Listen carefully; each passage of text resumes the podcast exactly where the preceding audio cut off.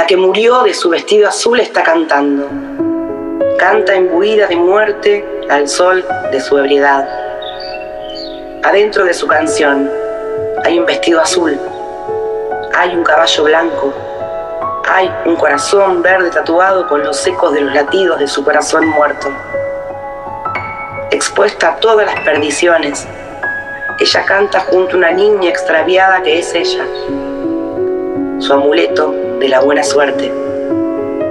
Y a pesar de la niebla, verde en los labios y de frío gris en los ojos, su voz corroe la distancia que se abre entre la pared y la mano que busca el vaso. Ella canta.